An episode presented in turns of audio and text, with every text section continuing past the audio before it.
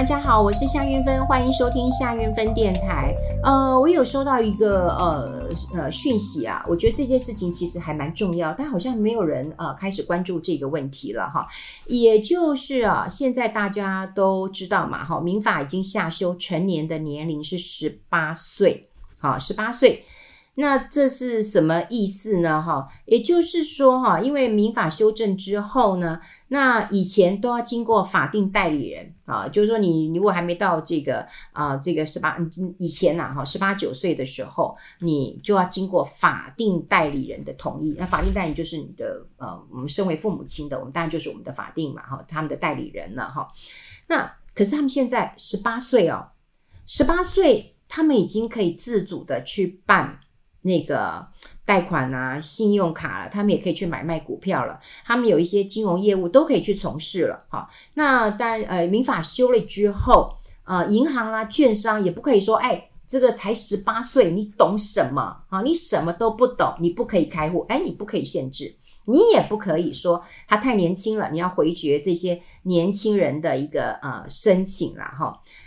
那这件事情的确让父母亲。很焦虑，因为坦白讲，十八岁的孩子半大不小的，哈，有时候还是天真浪漫的，好，真的涉世未深的，所以很多的父母亲就告诉我说：“哎，怎么办呐？”好，其实会。呃，很紧张啊，齁，那当然有的父母亲说，哎呦，江湖多险恶啊，齁，那你看到有一些呃事情，我们当然就希望说能够呃照顾嘛，齁，就照顾一下这个小孩子，即便他们未成年嘛，齁，以前你都会觉得说，呃，起码他二十岁了，他长大成人了，所以啊、我们就会期待说，哦，二十岁他就自立了，你可能也可以给他一个很重要的。呃，仪式啦，哈，然后你也会认为他也就进了大学了，哈，那也懂一点了，哈，所以你愿意给他们更多的一个自主权了。可这一次如果民就是民法下修之后到十八岁的时候，大家一定要记得一件事情，他要为他自己人生负责，他也要为他的钱财负责了，你再也没有办法去管他了，这就是父母亲的一个焦虑了。所以有人就问我说：“那玉芬姐，那怎么办呢？”好，到底要让他比较早一点进入这个理财世界，好，然后去碰到一些嗯呃现实的呃江湖的一个呃考验，或者是一些呃这个呃险恶啊的一个这个江湖，让他们去探索嘛，哈。那他说那该怎么办呢？他说我们身为父母亲，我们也很焦虑，所以有很多的父母亲也跟我说，哎，以前都有呃规定孩子啊。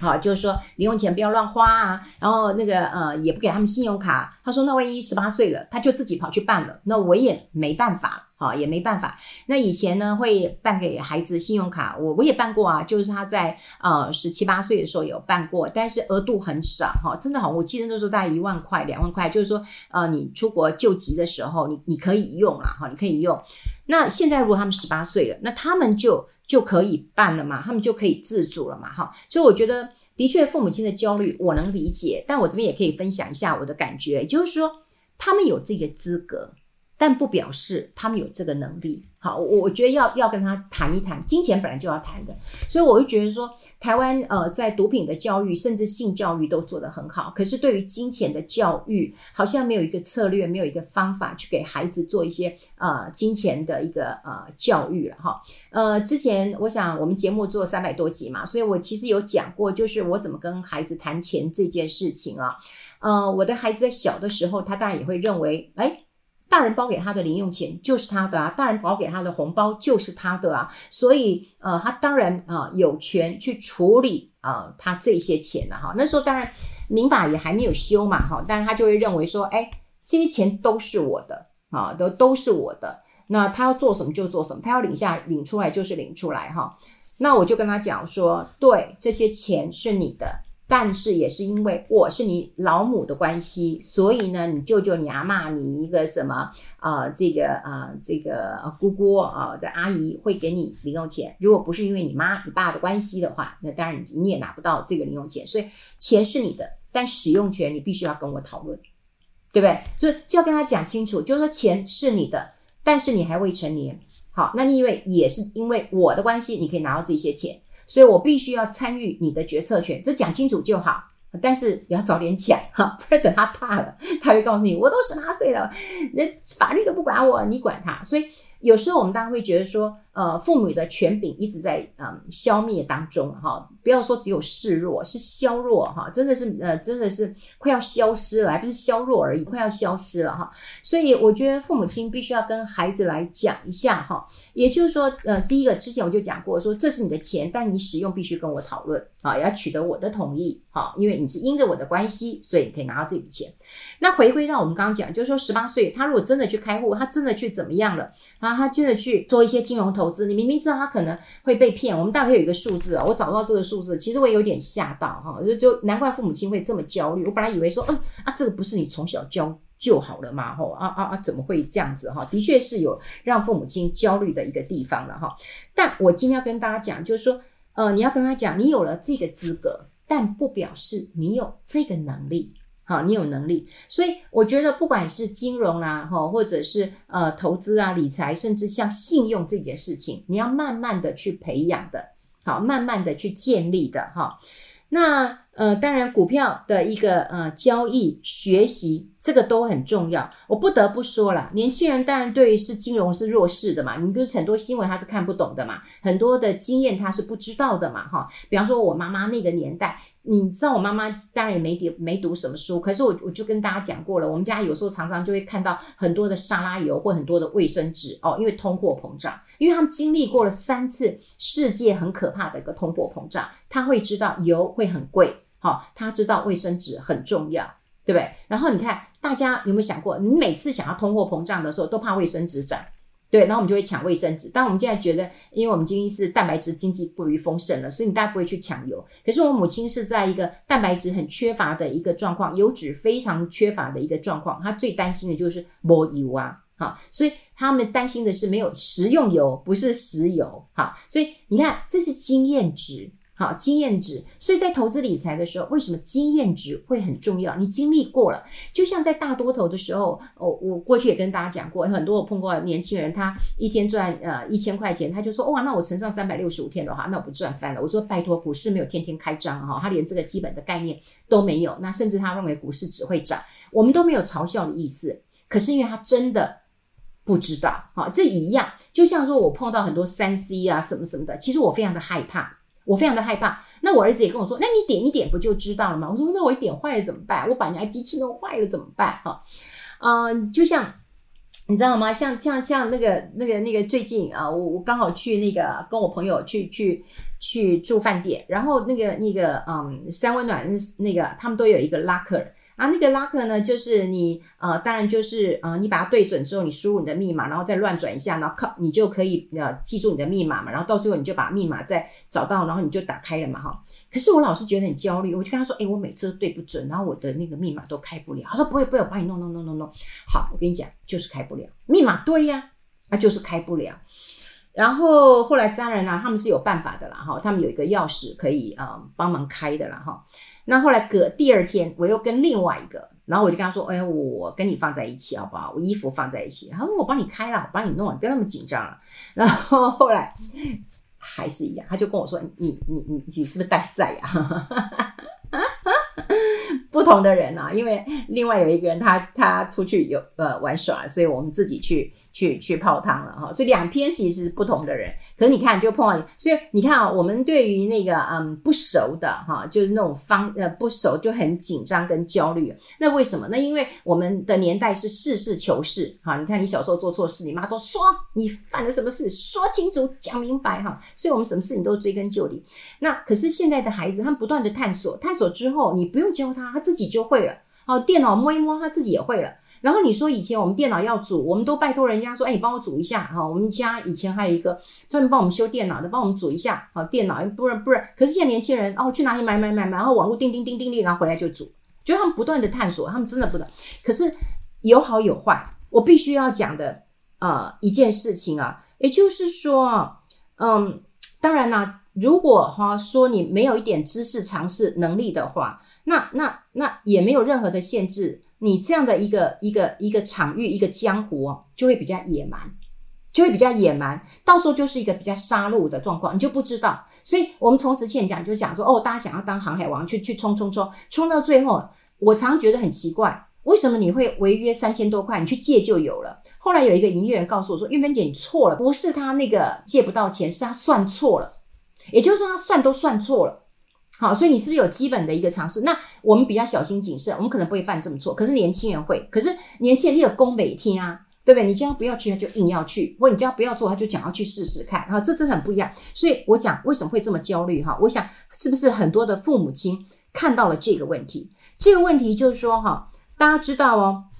现在这些年轻人，就十八岁，都是在网络时代长大的嘛，对不对？可是你知道，现在很多的诈骗就是线上化，所以很多的年轻人反而很容易受伤害。不管你在网络上购物，不管你是交友、投资，其实你就是被害人。这个比例非常非常的高。警政署也有统计一个东西，也很有趣。你不但是被害人，你还有可能是嫌疑犯，你害别人，也就是你是被害人，你又同时是加害人。怎么说呢？啊，警政署有统计嘛？哈，他说，因为你熟悉网络，好，熟悉网络，所以呢，你自己也不小心，你就会成为车手了啊，或者是你就帮人家这个这个这做了什么事情，就变诈欺了。所以他们就有统计，哈，四十岁以下的七成，好，诈欺被害人，好，在那个那个那个二零二二年五万多人，五万多人。然后十八到二十三岁九千多人，然后二十四到二十九岁是超过一万人，那加起来就是三十七点六 percent。好，那再加上三十到三十九岁，才一万多人，就超过了这个六七成了。所以你想想看呢、哦，这个数字就才是让我后来发现，这个数字才是让父母亲焦虑的。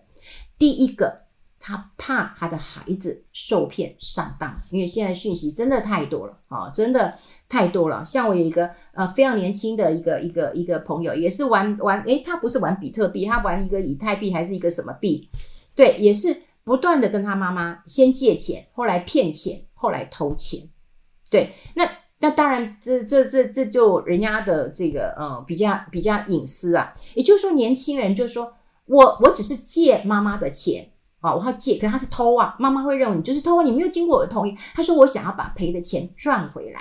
可是他妈妈就很生气，说：“你连这个什么以太币什么什么你都不知道，好，那你你怎么去把这个钱呃赚回来？”可是他就说：“我朋友跟他讲，一定赚什么什么的。”好，所以第一个当然线上他会交一些朋友，好，他也很容易被骗，好，被骗。好，那另因为就是你不熟悉嘛，哈，你就会被骗，网络上也会被骗嘛，哈，那当然有一些交友的，有一些投资，当然都是嘛，哈，所以你当然是被害人，这个也常常可可见。另外一种就是怎么样，就是加害人，就加害人就是你可能就被吸吸收了，你就找工作，然后就告诉你说，哎，很轻松哦，不用什么能力啊，啊，你只要怎么去帮我领钱就可以，啊，就变车手了。好，或者是你的账户你要交给我啊，因为你涉世未深嘛。你说，哎，你在我这边找工作啊，那你身份证要给我啊，健保卡给我啊，然后你要去银行开户给我啊，啊，靠，最后你的户头也是被诈骗集团所用了，所以。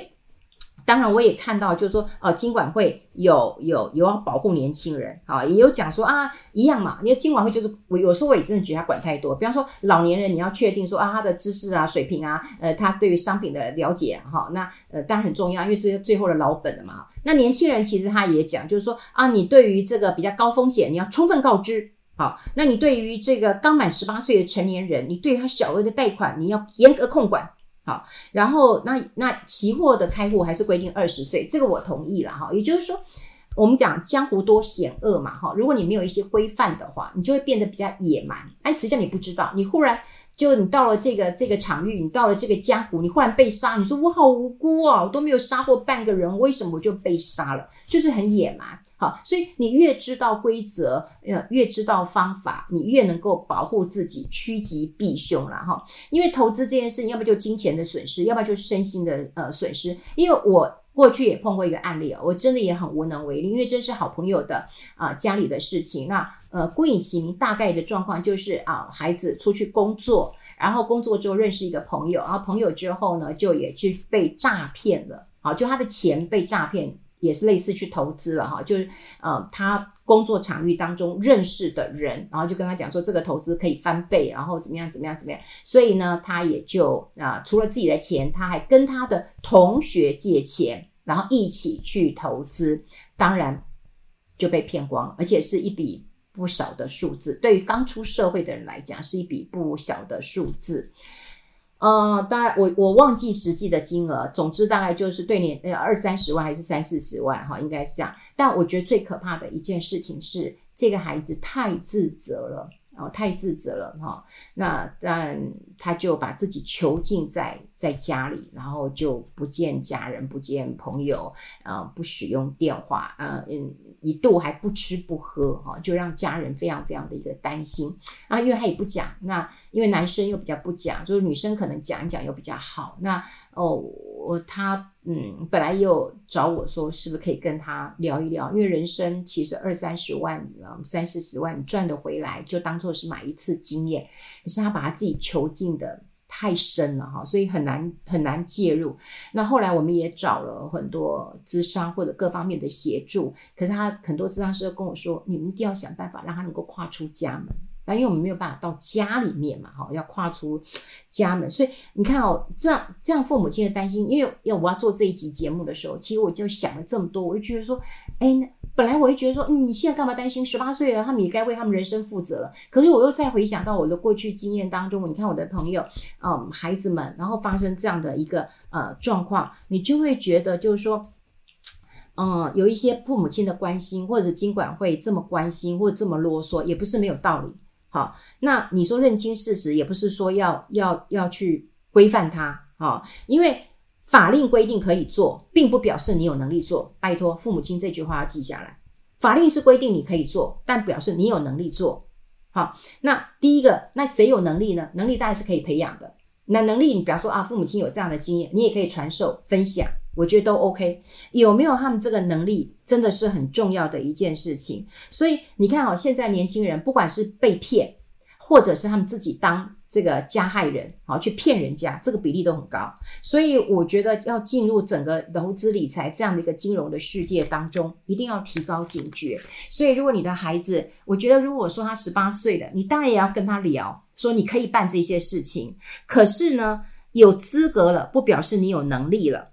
好，这个这件事情真的很重要。那你也不表示说啊，我今天啊，我我我法律规定我可以做了，我就有能力可以做了啊。能力是慢慢的一个培养的，鼓励他们多看一点书籍。好，那如果他们喜欢在网络上，也要教他们怎么明辨好这个正确是非讨论。总之，你会知道孩子的事情一定是聊天聊出来的，所以你常常聊天，你就会知道孩子的状况。你孩子不可能叫你旁边说，哎，你给他上课上一个小时，他就会懂了，而是教完以后，其实他就懂了一些资讯。所以，嗯，这个有了资格能力的培养，真的父母亲要